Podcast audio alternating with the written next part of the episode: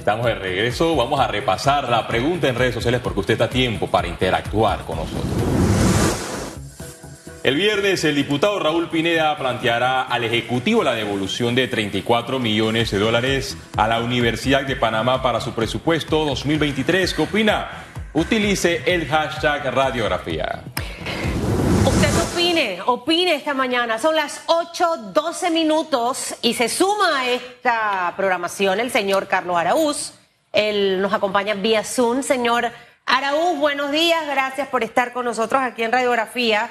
Muchos temas que conversar. Vamos a tratar de sacarle provecho a la entrevista y arrancamos por los recursos que se están presentando en este momento eh, de inconstitucionalidad referente al tema del decreto que fue ya aprobado y que está en ejecución por parte del gobierno. Y el señor Troncoso, que estuvo aquí hace unos minutos, eh, ha hablado de muchos temas en relación relacionado a, esto, ¿no? Eh, y yo decía lo incongruente que es aprobar un decreto. Ahora hay un sector que está afectado y viene una segunda fase. O sea, legalmente esto, esto cómo, debe manejarse. Buenos días. Buenos días, buenos días Susan, buenos días Félix. Eh, bueno, este tema yo quiero dividirlo en que el mundo de lo jurídico no atiende a las reclamaciones de la sociedad. Y aquí hay que tener mucha cautela con lo siguiente. La Corte Suprema de Justicia cada vez que produce una decisión, eh, siempre hace un razonamiento de si la decisión produce paz social y en el entendimiento que los grupos que han estado participando dentro de ese diálogo necesitan sentirse eh, atendidos por parte de las autoridades, diría yo que el debate no va a ser de una inconstitucionalidad porque marcaría simplemente un precedente en el que nadie en este país podría sentarse con el gobierno de una manera legítima para expresar consideraciones porque más adelante habría simplemente una nulidad de todo lo que se habla o se dice. Este es un tema político en donde las autoridades del Ejecutivo han tomado una directriz de atender ciertas reclamaciones, pero desde mi consideración, esas no son excluyentes. El que reclama por un derecho en Darién, no porque alguien en Chiriquí lo, reivindica algo similar, se excluye de la posibilidad de hacer su propia eh, presentación y yo lo que pondría en contexto es lo siguiente, si yo no fui el que estuvo en las manifestaciones, en los cierres y en las medidas de presión en su momento, malamente yo puedo eh, pretender que los reclamos que ellos han expresado y se han atendido de alguna manera sean simplemente borrados del camino. Aquí lo que hay que permitir es que el Ejecutivo, con los sectores que no se sienten incluidos, obviamente tenga un, canal de comunicación efectivo. Pero mi consideración es que esto no es jurídico desde el punto de vista que la Corte va, a poder anular o poder simplemente borrar una situación que tiene una connotación de devolver paz social, un mes de protesta, cierre. Por lo tanto, eh, eh, eh, estaría en juego es la capacidad del propio ciudadano de expresarse y ser atendido sin que más adelante eh, eh, eh, desaparezca el acto con el cual el gobierno ha pretendido acallar esas voces y tratar de devolver tranquilidad a la comunidad. Si a su juicio no es un tema jurídico, sino político, entonces ¿cómo se debe abordar? Y dos, lo que entiendo es que entonces los sectores que fueron excluidos en esta mesa, los sectores empresariales y otros sectores, no pueden venir a decir que, bueno, esos consensos ya se han eliminado. Sí, partimos en una segunda fase, es lo que le entiendo. Y, partiendo de la siguiente razón, es decir, nada de lo que se haya decidido dentro de las mesas de diálogo son eh, propuestas eh, eh, perpetuas, es decir, todo va evolucionando en atención a las circunstancias de la propia sociedad y esas circunstancias las creamos nosotros, es decir, los ciudadanos, en la medida que se crearon esas condiciones puntuales al calor de las protestas, se produjeron respuestas concretas para ese tipo de incidencia. Le toca ahora a todos los grupos que no se sienten tomados en cuenta producir sus propias condiciones para ir transformando eh, las posiciones del gobierno, que son posiciones que, vuelvo y reitero, deben ser entendidas como eh, producidas para devolver paz social. Y por eso el tema jurídico es un tema eh, en el cual siempre se va a colocar en, en la balanza que se privilegia y, a mi consideración personalísima, es que yo debo privilegiar a que esos grupos que expresaron su rechazo son atendidos de alguna manera. Esas soluciones o, intentos de soluciones no son excluyentes eh, en ninguna medida para el resto de posibilidades que tiene la vida pública. Señora Araúz, ahora lo que todo el mundo se pregunta, ahorita está CONEP que presentó este recurso, eh, podrán venir otros más, pero ¿pasará algo? O sea, la justicia en Panamá está tan eh, sólida que, que, la balanza se va a inclinar hacia donde debe inclinarse. O sea, esa es la, la gran pregunta en medio de, de, todo esto, si va a ocurrir algo luego de, todo, de todos los recursos que se presenten. En el caso de las inconstitucionalidades, la respuesta sería que no, porque la respuesta para una inconstitucionalidad llega al más o menos 12, 18 meses después de ser presentada una, una demanda de inconstitucionalidad y ya el momento con el cual el debate se, se inicia desaparece. Por eso la coyuntura no es de un tema jurídico, sino un tema político, en donde las eh, propuestas, eh, proposiciones que vayan a surgir y, los acercamientos son la, la, forma de resolver. Yo no creo que a diciembre de este año nosotros todavía estemos hablando de la mesa del diálogo o de su contenido, su extensión. Por eso el tema jurídico no es la solución, porque se va a producir 18 eh, meses después a este momento en el que se debaten ya otras realidades y en esas consideraciones es donde los actores no pueden de, bajo ninguna manera eh, eh, dividir el, el contexto con el cual un gobierno decidió por la presión social sentarse a dialogar y aquí lo que sería preguntar es, ¿desaparecerá la presión colectiva para que el gobierno no vuelva a tener otra, otro momento de propuesta? Ya es un tema personalísimo de cada sector en donde genere esas condiciones en donde las autoridades se mantengan en el diálogo permanente, en la transformación de las soluciones que se necesitan y obviamente eh, eh, con los oídos atentos a escuchar. Aquí hay clamores y reclamos muy válidos, el tema de la corrupción, el tema de, de todas las necesidades primarias del ciudadano y eso va a cambiar eh, periódicamente. Por eso el debate jurídico no es el escenario con el cual las reclamaciones sociales se reivindican. Uno de los últimos consensos que ha logrado esta mesa de Penonomé ha sido el decreto, el último que salió con relación a la creación de la Comisión Ciudadana contra la Corrupción. ¿Qué impacto tendrá esta comisión para combatir la corrupción en el país? Eh, de, trascendencia ninguno. el derecho a denunciar eh, los hechos delictivos es un derecho individual de cada ciudadano una obligación de las autoridades. Aquí el problema siempre es la efectividad del Ministerio Público para lograr concretar que esos rumores, esos señalamientos se transforman en una, una sanción.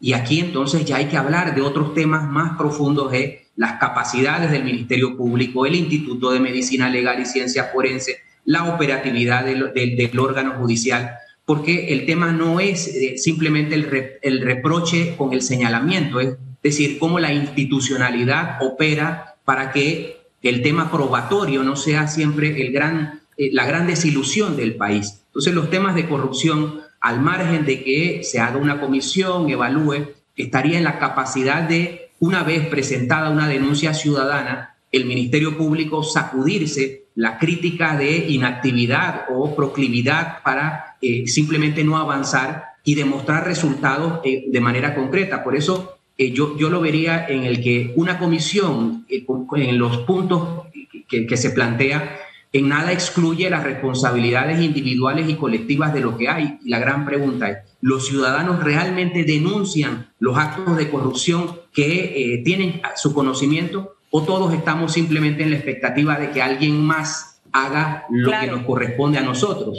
Lo que pasa también es que genera frustración, licenciado Araúz. O sea, eh, nosotros tenemos aquí a un Ernesto Cedeño que vive poniendo denuncias. Eh, hay otros abogados también, ciudadanos también que se acercan eh, a las instancias y, no vemos realmente, sabe, que, que, que se emite ese, ese, ese, ese fallo justo tal cual como le espera la ciudadanía. Eh, y, al final, cuando usted conversa con la gente, lo que aquí piensa la gente, el panameño común, es que la justicia solamente es para el que tiene saco y corbata, entiéndase que esté vinculado a un partido político, el que esté cerca al poder, es decir, a los poderes económicos de este país. Y, así sucesivamente. Ahora, en medio de, tantas tareas pendientes que tenemos como país en materia de justicia, usted personalmente presentó una iniciativa ante la Asamblea Nacional de Diputados para mejorar, reforzar eh, la profesión de la abogacía. Y dentro de lo que estuve leyendo, algo de lo que ustedes están incluyendo aquí es la capacitación continua para aquel abogado que está ejerciendo.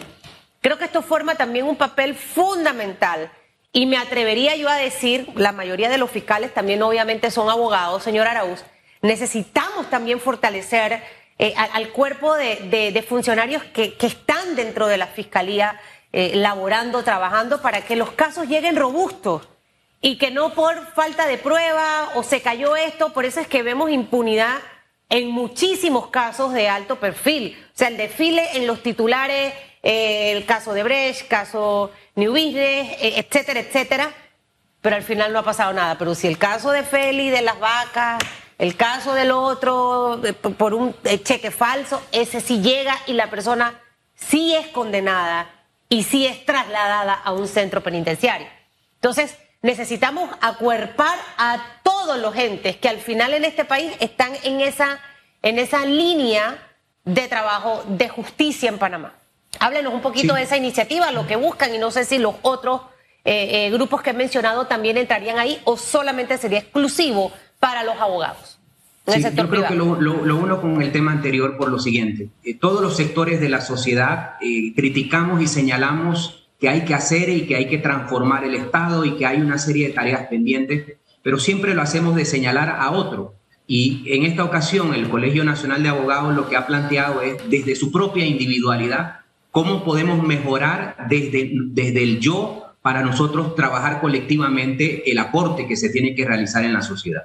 Y allí entonces surge eh, la propuesta de reformar la ley de la abogacía que es del año 94 Dentro de la Administración de Justicia hay tres actores principales que son los jueces, que tienen su ley del año 2015, los fiscales, que tienen su ley del año 2009, y los abogados nos, habíamos quedado, nos hemos quedado con una ley de 1984. Y eso entonces implica una responsabilidad de decir también que los abogados tenemos que mejorar nuestro marco normativo para poder, eh, sobre todo, poder contribuir al papel que constitucionalmente nos corresponde y esa iniciativa que hemos presentado tiene tres pilares fundamentales. Uno, la creación de, una, de un examen de suficiencia para el acceso al ejercicio de la abogacía, la educación continuada obligatoria para los abogados que estamos en ejercicio y el fortalecimiento del régimen disciplinario de los abogados de manera puntual. Esta iniciativa lo que pretende es eso, el derecho es cambiante y la evolución de la sociedad ha ido transformándose por todas estas décadas y no queda, no queda otra que simplemente crear la disciplina con la cual los abogados vamos a ir transformándonos y adecuándonos a cada momento de una forma organizada. El colegio ha tenido conversaciones con todos los sectores vinculados con la academia, con el Consejo de Rectores. Ayer estuvimos y las universidades particulares han coincidido en la necesidad de estos tres puntos, eh, temas relevantes y por eso esa iniciativa, digamos, tiene la característica de pretender aportar en este momento mayores fortalezas al rol individual que el abogado tiene que cumplir para fortalecer el Estado de Derecho que tanto se cuestiona y se critica en, eh, en, la sociedad. La Asamblea Nacional va a entrar a debatir esta reforma a la ley de la abogacía. Una de las novedades es el examen de barra, que también un mal ha sido recibido esto en las casas de estudios superiores, porque siempre se cuestiona que hay eh, estudiantes que se gradúan de, como licenciados en Derecho y Ciencias Políticas después de cuatro o cinco años. Es el caso de la Universidad de Panamá, pero existen otras universidades que en poco tiempo, en dos años, ya entregan un título eh, universitario. ¿Cómo será este proceso de examen de barra? Sí, lo, primero que manifiesto es que el Consejo de Rectores, que aglutina todas las universidades particulares y, eh, eh, oficiales, como la UNACHI, han manifestado su consentimiento para que el examen se aplique. Aquí el tema es, y siempre fue, cómo se aplicará y quién regulará el mecanismo. Y ahí entonces surge una aclaración. Desde el año 2021, desde diciembre del 2021, la Corte Suprema de Justicia ya creó un mecanismo de evaluación eh, no tan eh, profundo como la propuesta pretende, sin embargo, creó un requisito obligatorio para el acceso de la idoneidad de los abogados y los estudiantes que han eh, optado por la idoneidad desde enero a la fecha se han ido incorporando a esa disciplina de tener una prueba que le exige de alguna manera una preparación en el curso de inducción que hace la escuela judicial. en su conjunto, creería que con el paso del tiempo, este tema ya perdió la novedad porque en el año 2005 el Pacto de Estado por la Justicia incluyó una de las recomendaciones de lo que debería contener una nueva ley de la abogacía, contemplando un examen de suficiencia. Por lo tanto, hoy día, con todos los actores desde la academia conscientes de esa responsabilidad, el sector del abogadil consciente de su papel también de promover este debate, digamos, se han disipado todas las fronteras que de alguna manera mantenían enfrentado la necesidad del examen y hoy día ya lo que toca consensuar y, y es responsabilidad de los diputados plantear cuál va a ser el mecanismo final con el cual se incorpore y los plazos, obviamente, para iniciar este tipo de evaluación. Bueno, esperemos que esta ley, eh, señor Araúz, sea debatida en la Asamblea Nacional a profundidad y que todos los sectores sean discutidos. Pero me gustaría también conocer su opinión o cómo ve el Colegio Nacional de Abogados que colegas abogados estén involucrados en los últimos casos de alto perfil. Vimos operativos por parte del Ministerio Público y de la Policía Nacional y hay abogados en el mundo del narcotráfico.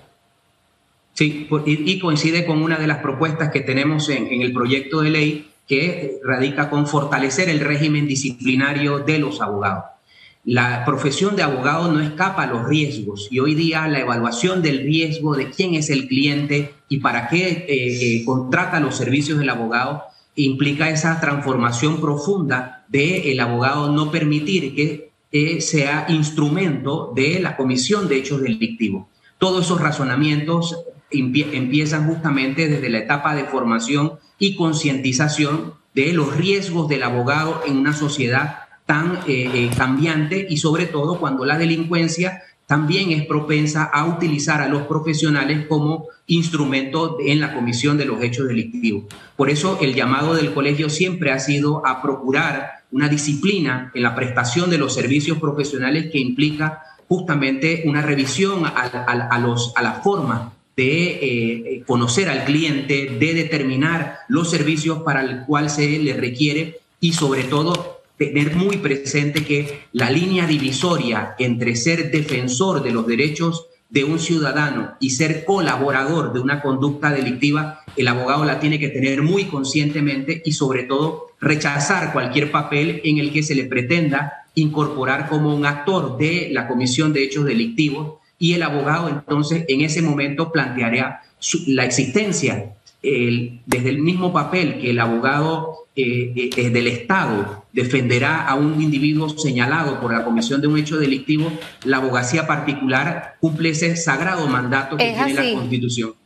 Por lo tanto, nosotros no podemos contaminar la necesidad del abogado de defender a quien está señalado y eso nos impide simplemente eh, eh, identificar delito y profesión, pero sí tenemos que ser responsables en cómo el abogado conoce su ejercicio de una forma competente y cabal. Señor Araúz, sea quien sea, sea abogado, sea político, al final la justicia igual tiene que llegar a todos los tentáculos. Eso es lo que al final el país eh, espera y necesita. En materia de justicia tenemos muchas tareas.